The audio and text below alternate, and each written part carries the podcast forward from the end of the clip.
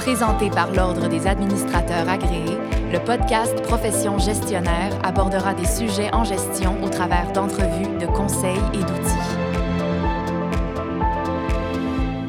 Dans une économie qu'on dit écohérente, c'est-à-dire qui est compatible avec l'écologie, c'est important de comprendre qu'on ne peut plus compter de manière traditionnelle la valeur des choses.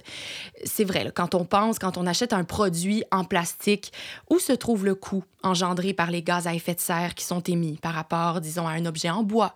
Quand on achète un objet peu dispendieux venu d'un pays à bas coût, où se trouve le coût social des gens qui travaillent sans assurance, sans retraite et dans des conditions souvent ultra précaires?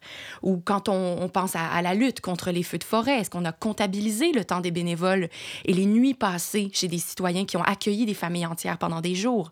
Donc, on approfondit ce, ce sujet-là, compter ce que l'économie ne compte pas, l'économie est cohérente. On en discute avec Frédéric Gorier, ADMA CMC, partenaire du groupe Trincadis. C'est une société de conseil implantée à Montréal dont la vision est de guider et d'accompagner vers la performance durable. Bonjour Frédéric, bienvenue. Bonjour Béatrice, merci de m'accueillir. Donc Frédéric, on, va commencer par les bases.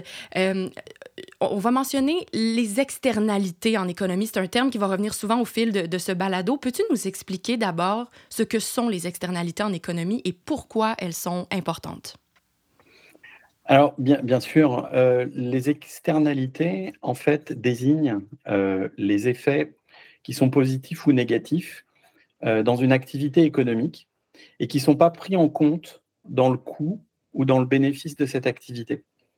Euh, autrement dit, ce sont les, conséquences non intentionnelles qui vont affecter des tiers euh, qui soient positifs, comme la création d'emplois, la régénération de ressources naturelles ou la production de services gratuits, euh, ou bien négatifs, comme par exemple la pollution de l'air, les émissions de gaz à effet de serre, comme tu l'as cité en introduction, ou la perte de biodiversité, et il y a d'autres sujets.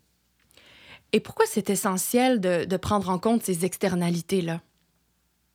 Alors, en fait, c'est très important, euh, selon moi, parce que euh, si les coûts et les bénéfices réels complets euh, ne sont pas correctement mesurés, les décisions économiques qu'on va prendre sur les investissements via une gouvernance d'entreprise ou bien une décision d'achat qui va être prise par un consommateur, ces décisions vont être biaisées.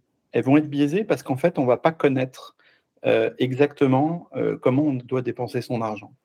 Par exemple, euh, je vais prendre un exemple industriel. les bouteilles en plastique sont dans un plastique numéro un qui s'appelle le PET. Et ce plastique, en général, il est d'origine fossile et il va coûter à peu près un dollar le kilo le même kilo de plastique PET qu'on aurait recyclé, euh, éventuellement biologiquement avec des enzymes à partir de déchets, va coûter 3 dollars le kilo.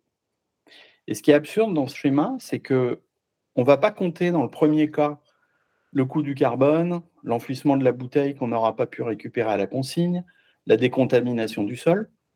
Et dans le second cas, on ne va pas compter les bénéfices qu'on a engendrés, euh, soit par les coûts évités, soit par les gains de gaz à effet de serre. Et très schématiquement, si on comptabilisait ça, ça inverserait les chiffres. C'est-à-dire que le, PET d'origine fossile coûterait 3, dollars et le PET recyclé devrait coûter 1,2 dollars. Je vous donne un autre exemple. Euh, quand on mange de la nourriture trop sucrée ou trop salée, euh, le prix du paquet de chips ou du paquet de gâteaux ne va pas prendre en compte euh, le coût de santé publique ou le coût des maladies qui ont été favorisées par une mauvaise alimentation. On a discuté ce sujet en France à propos du soda, par exemple, pour mettre éventuellement une taxe. Et sur le tabac, il existe déjà des taxes qui servent à financer les recherches contre le cancer de la gorge ou du poumon.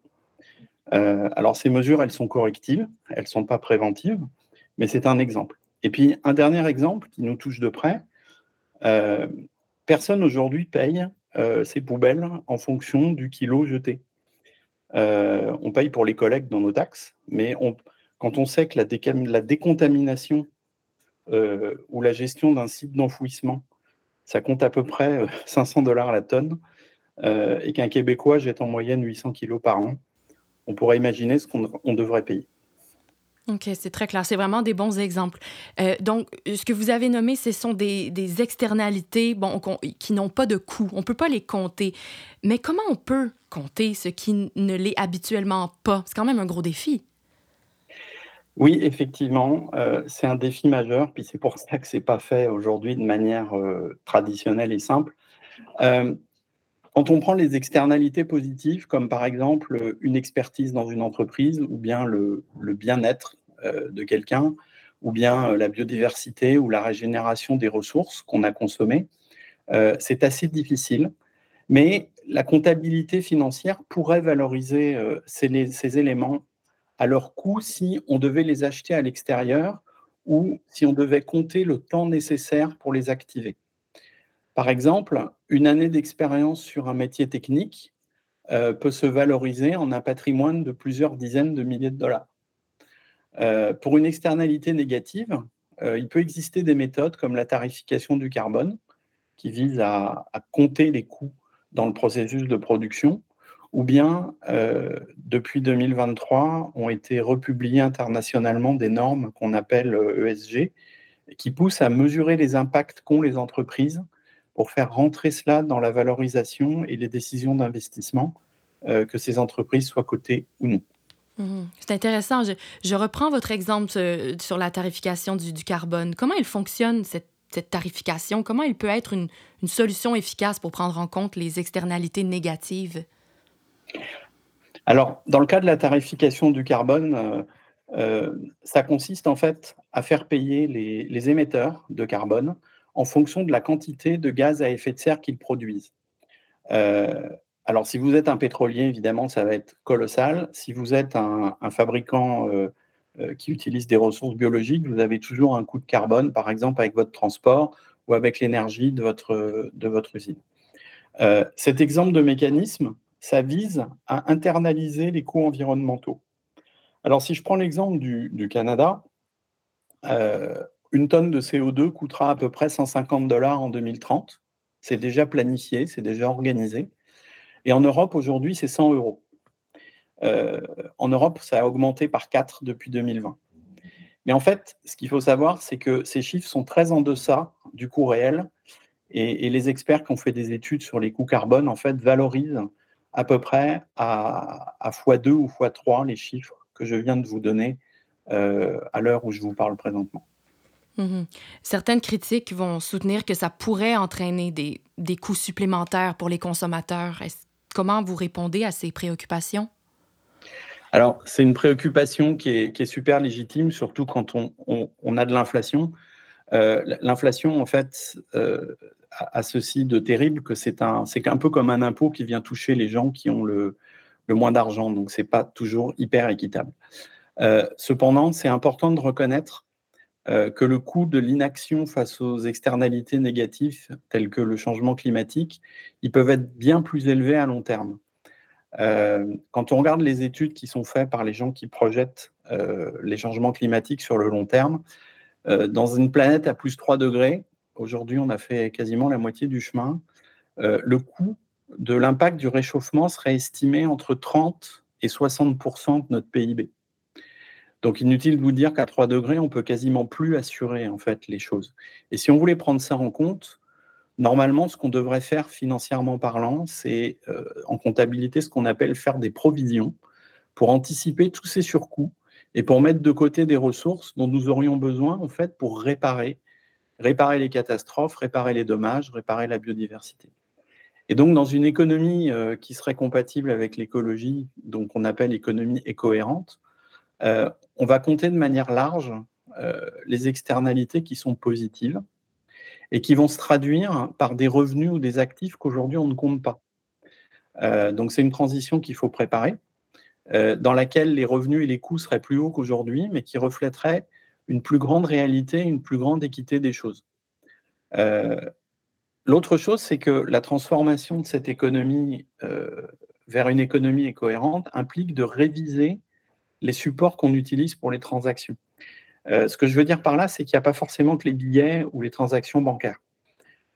au Québec, par exemple, il existe déjà une banque qui s'appelle la, la, BECS, la Banque d'échange communautaire de services, et qui permet de faire du troc d'heures de travail.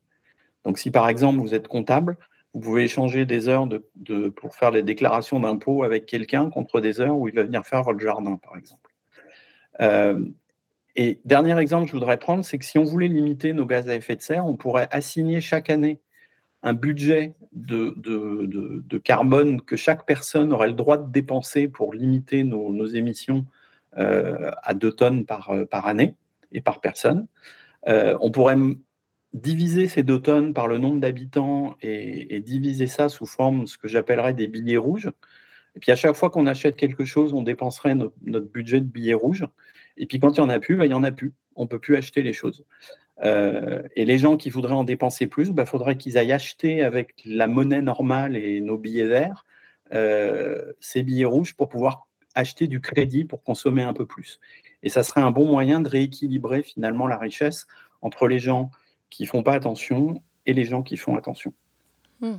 Excellent, très bien. Et finalement, euh, Frédéric, comment c'est possible dans la prise de décision économique d'encourager une prise en compte plus large des externalités?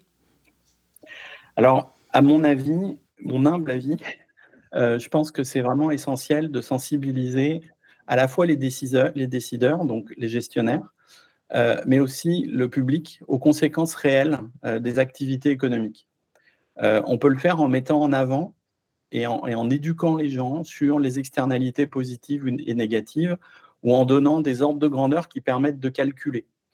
Euh, au niveau des entreprises, on peut faire une comptabilité qu'on appelle la comptabilité triple, qui est financière, la classique, environnementale, euh, les bilans de, gaz, d'eau et de, consommation de, ressources, et sociale, euh, c'est-à-dire les impacts sur les gens à l'intérieur ou à l'extérieur de l'entreprise.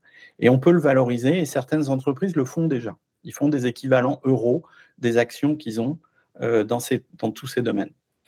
Euh, en plus de ça, au niveau des, politiques publiques, il faudrait concevoir, comme dans la tarification carbone, que les institutions, un peu sous forme de gendarmes bienveillants, pourraient jouer un rôle clé pour internaliser ces externalités dans les processus de marché. Donc, c'est de la régulation. Euh, et c'est ce que certains vont appeler du protectionnisme. Euh, mais moi, j'appelle ça plutôt de l'équité économique. Et, c'est vrai que le premier qui va s'opposer à ça euh, demain matin, ça va être l'OMC, parce que ça peut être contraire aux règles du commerce mondial. Mais je pense que c'est une nécessité. Très, très intéressant. Je sens qu'il y aura une suite à ce, sujet de, de, balado. Merci, Frédéric, pour votre venue à Profession gestionnaire. Donc, à retenir sur euh, les points essentiels sur cette discussion à propos de la triple comptabilité financière, environnementale et sociale. Tout d'abord, on ne compte pas aujourd'hui en économie traditionnelle ce qu'on devrait compter. Les externalités sont absentes des mécanismes financiers et de marché. Il existe un moyen d'intégrer ces éléments-là en microéconomie, donc en entreprise, et ce en instaurant une comptabilité environnementale et sociale basée sur des indicateurs internationaux reconnus comme les normes ESG ou les indicateurs de richesse nationale du Québec. Et finalement, si les entreprises et les consommateurs peuvent faire leur part, il est important que les politiques publiques prennent en compte ces sujets et appliquent les mécanismes de régulation à nos frontières. Ça peut être fait au niveau d'une MRC, de la province et du fédéral. C'était Frédéric Gorier, ADMA CMC, partenaire du groupe Trincadis, société de conseil implantée à Montréal. Pour partager sur ce sujet via les médias sociaux, ajoutez le hashtag profession gestionnaire. Merci chères auditrices et chers auditeurs. À la prochaine et merci encore énormément Frédéric. Merci. Profession gestionnaire était présentée par l'Ordre des administrateurs agréés, l'Ordre professionnel des gestionnaires du Québec. Pour des articles, des outils et des formations en ligne en lien avec le domaine de la gestion, visitez le adma.qc.ca.